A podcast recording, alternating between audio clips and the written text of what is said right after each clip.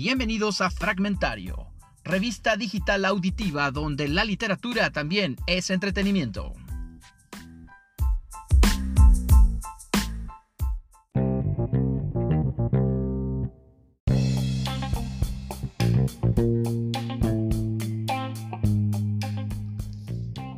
Fragmento literario.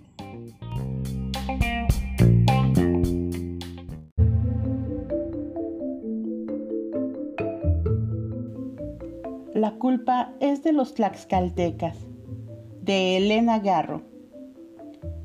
Nacha oyó que llamaban en la puerta de la cocina y se quedó quieta. Cuando volvieron a insistir, abrió con sigilo y miró la noche. La señora Laura apareció con un dedo en los labios en señal de silencio. Todavía llevaba el traje blanco quemado y sucio de tierra y sangre. Señora, suspiró Nacha. La señora Laura entró de puntillas y miró con los ojos interrogantes a la cocinera. Luego, confiada, se sentó junto a la estufa y miró su cocina como si no lo hubiera visto nunca. Nachita, dame un cafecito, tengo frío. Señora, el Señor, el Señor la va a matar. Nosotros ya la dábamos por muerta. ¿Por muerta? Laura miró con asombro los mosaicos blancos de la cocina Subió las piernas sobre la silla, se abrazó las rodillas y se quedó pensativa. Nacha puso a hervir el agua para hacer el café y miró de reojo a su patrona. No se le ocurrió ni una palabra más. La señora recargó la cabeza sobre las rodillas. Parecía muy triste. ¿Sabes, Nacha? La culpa es de los tlaxcaltecas. Nacha no contestó. Prefirió mirar el agua que no hervía. Afuera, la noche desdibujaba a las rosas en el jardín y ensombrecía a las higueras. Muy atrás de las ramas brillaban las ventanas iluminadas de las casas vecinas. La cocina estaba separada del mundo por un muro invisible de tristeza, por un compás de espera. ¿No estás de acuerdo, Nacha? Sí, señora. Yo soy como ellos, traidora, dijo Laura con melancolía. La cocinera se cruzó de brazos en espera de que el agua soltara los hervores. ¿Y tú, Nachita? ¿Eres traidora?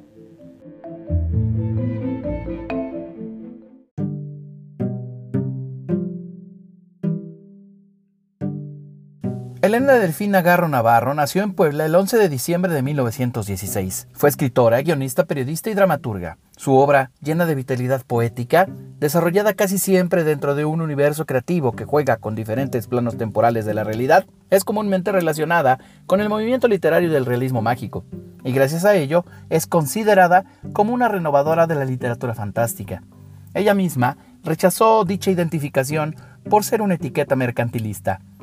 Sus primeros años de vida los vivió entre la Ciudad de México y el poblado de Iguala, en la época posterior a la Revolución Mexicana.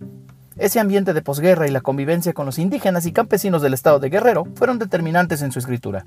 Incluso Elena Poniatowska, una de sus principales detractoras, reconoce en Garro que la cercanía con los campesinos es el fundamento de su mejor obra. Para 1934, a la edad de 18 años, ingresa a la Facultad de Filosofía y Letras de la UNAM. En ese mundo universitario, Elena incursiona en la danza y en el teatro. También conoce a Octavio Paz, que a la postre sería su esposo y padre de su hija Elena Laura Paz Garro. En 1937, a escondidas de sus padres, contrae nupcias y deja de lado sus estudios universitarios.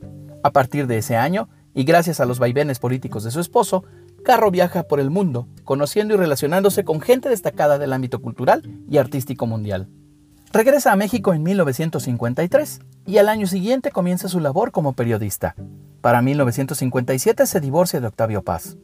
En 1963 gana el premio Javier Villaurrutia con la obra Los recuerdos del porvenir, comenzando así su etapa más productiva en la literatura. Para 1968 se ocupa de varios proyectos. Escribe novela, cuento y teatro. Continúa con sus colaboraciones periodísticas, sigue con su activismo en favor de los campesinos y dedica tiempo a su trabajo como guionista. El movimiento estudiantil de 1968 le trajo a Elena Garro una serie de problemas. Fue acusada de ser uno de los líderes de dicho movimiento y de señalar a cerca de 500 intelectuales partícipes de la izquierda mexicana. Por tal motivo, la escritora decide autoexiliarse del país junto con su hija. Las siguientes dos décadas radica en Estados Unidos, España y Francia. Para 1991 regresa a México. En 1994 recibe el Premio Nacional de Literatura Juan Ruiz de Alarcón por testimonios sobre Mariana. Y en 1996 le fue concedido el premio Sor Juana Inés de la Cruz en el marco de la Feria Internacional del Libro en Guadalajara.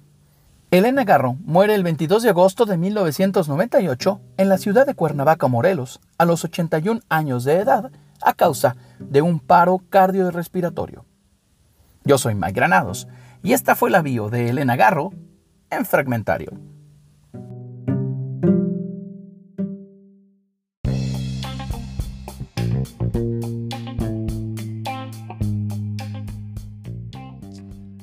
La reseña.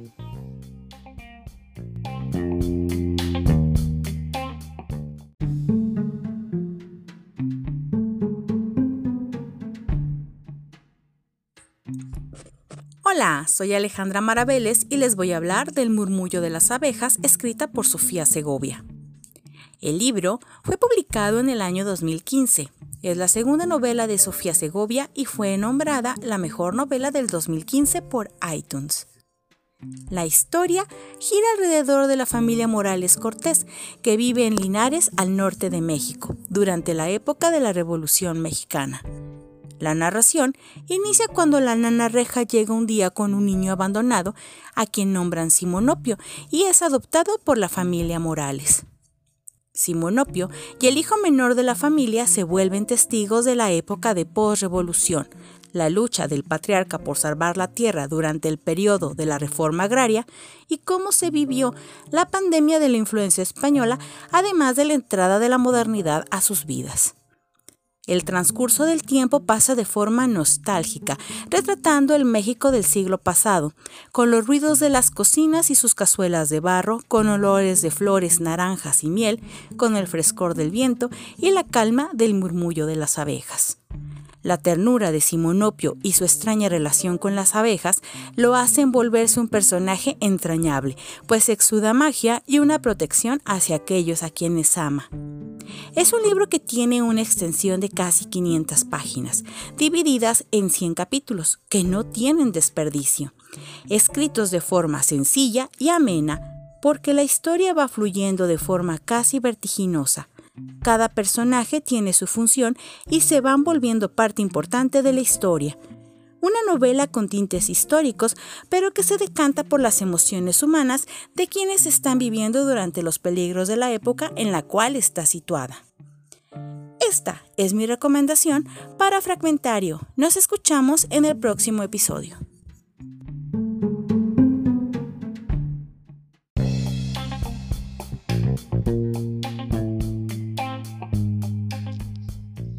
El escritor invitado en Fragmentario.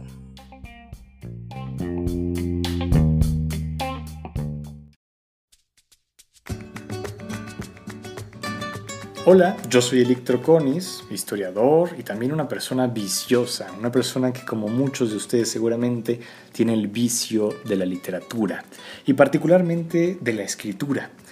Tengo ya cuatro libros publicados, dos novelas, una de ellas policíaca, Asesino por religión, y otra más, La conquista de la tecnología, que intenta combatir este, esta gran interrogante que tenemos de qué sucederá en algún momento cuando la tecnología nos rebase a nosotros, sus creadores. Un tercer libro, titulado Enigmas de la Noche Fría, que es un compendio de cinco cuentos policíacos, todos de ellos desarrollados en la Ciudad de México, aquella noche del 22 de abril de 2018, cuando la nieve cubrió nuestra urbe. Y uno más recién salido del horno que quiero compartir con ustedes por el júbilo de realmente verlo apenas en mis manos. Se titula Iluminaciones. Y esto pertenece a otro género por completo, a la minificción. Son narraciones muy breves, a veces de unas cuantas líneas e incluso de unas cuantas palabras, que nos transportan a otros escenarios y que a través de, insisto, muy poca extensión nos permiten soltar una carcajada, pero también a veces llorar por ver la cara opuesta y distinta de las situaciones que no solemos ver. Este libro, Iluminaciones, es un compendio de 63 minificciones y buscan eso, jugar también con muchos formatos como lo hace el género de la minificción. Aquí encontrarán algunas minificciones en forma de receta médica, otras como ejercicios de un examen y muchas variaciones más.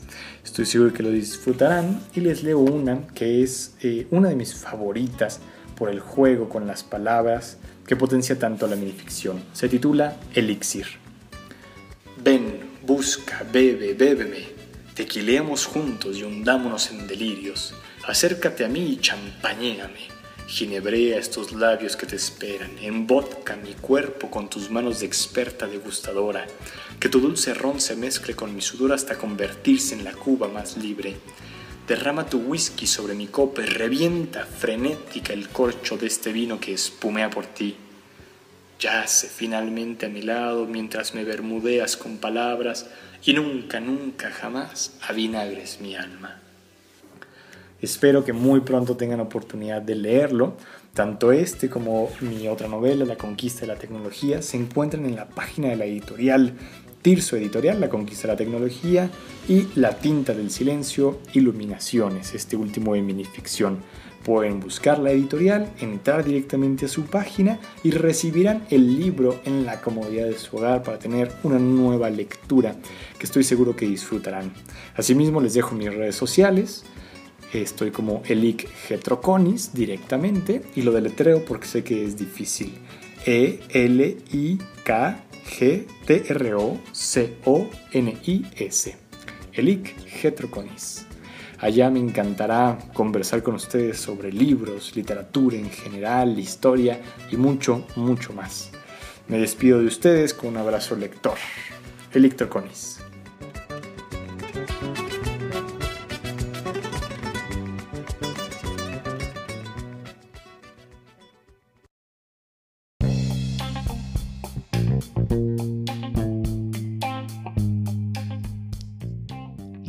Literoblastos en fragmentario.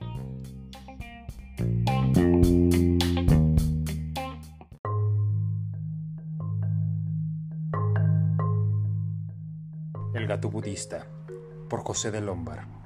Wilson es un gato, lo observo, vigilo sus movimientos sigilosos, su conducta despreocupada y sus 20 horas de sueño, quizá más. Él no es un virtuoso mojigato que solo guarda perjuicios y veneno en la lengua. Se arruinaría el pelaje porque se lame durante la mitad de su vigilia. Ni es una bolsa de vicios, solo de pulgas, que no convive con nadie que no comparta su corrupción. Tampoco intenta imponer su voluntad, ni busca ser servil. No posee, pero tampoco lo poseen. Él solamente es, vive en consonancia con las leyes de su naturaleza y tampoco ha tenido la necesidad de realizarse porque siempre ha sido y siempre será. Tampoco vive preocupado por la muerte. Si conoce de su existencia, le es indiferente. Seguramente pensará, ¿qué importa que suceda lo que tarde o temprano ha de suceder? Y en lugar de consternarse, se rasca la oreja y bosteza. Cuando lo llamo, si se le antoja, acude a mí. Si no, ni siquiera me dirige la mirada, a pesar de que grite su nombre.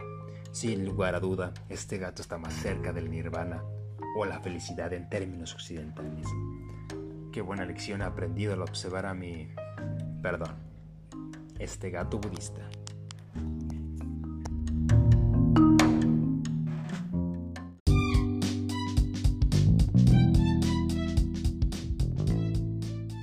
En Fragmentario, revista digital auditiva, y en nuestro sitio web sobre literatura, literoblastos.com, tenemos la misión de fomentar el gusto por la lectura y apoyar a escritores en ciernes a difundir sus ideas y creaciones literarias.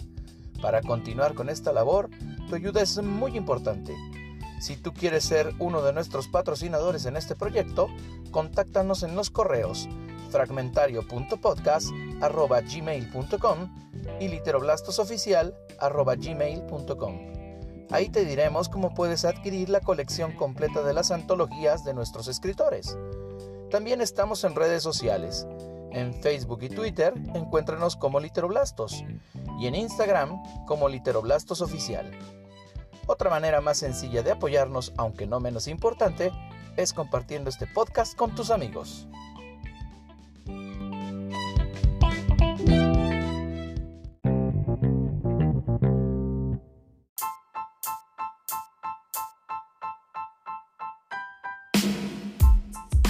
En Fragmentario somos May Granados, Alejandra Maraveles, Luis Payán y Mago Rodríguez en colaboración con grupo de escritores Literoblastos.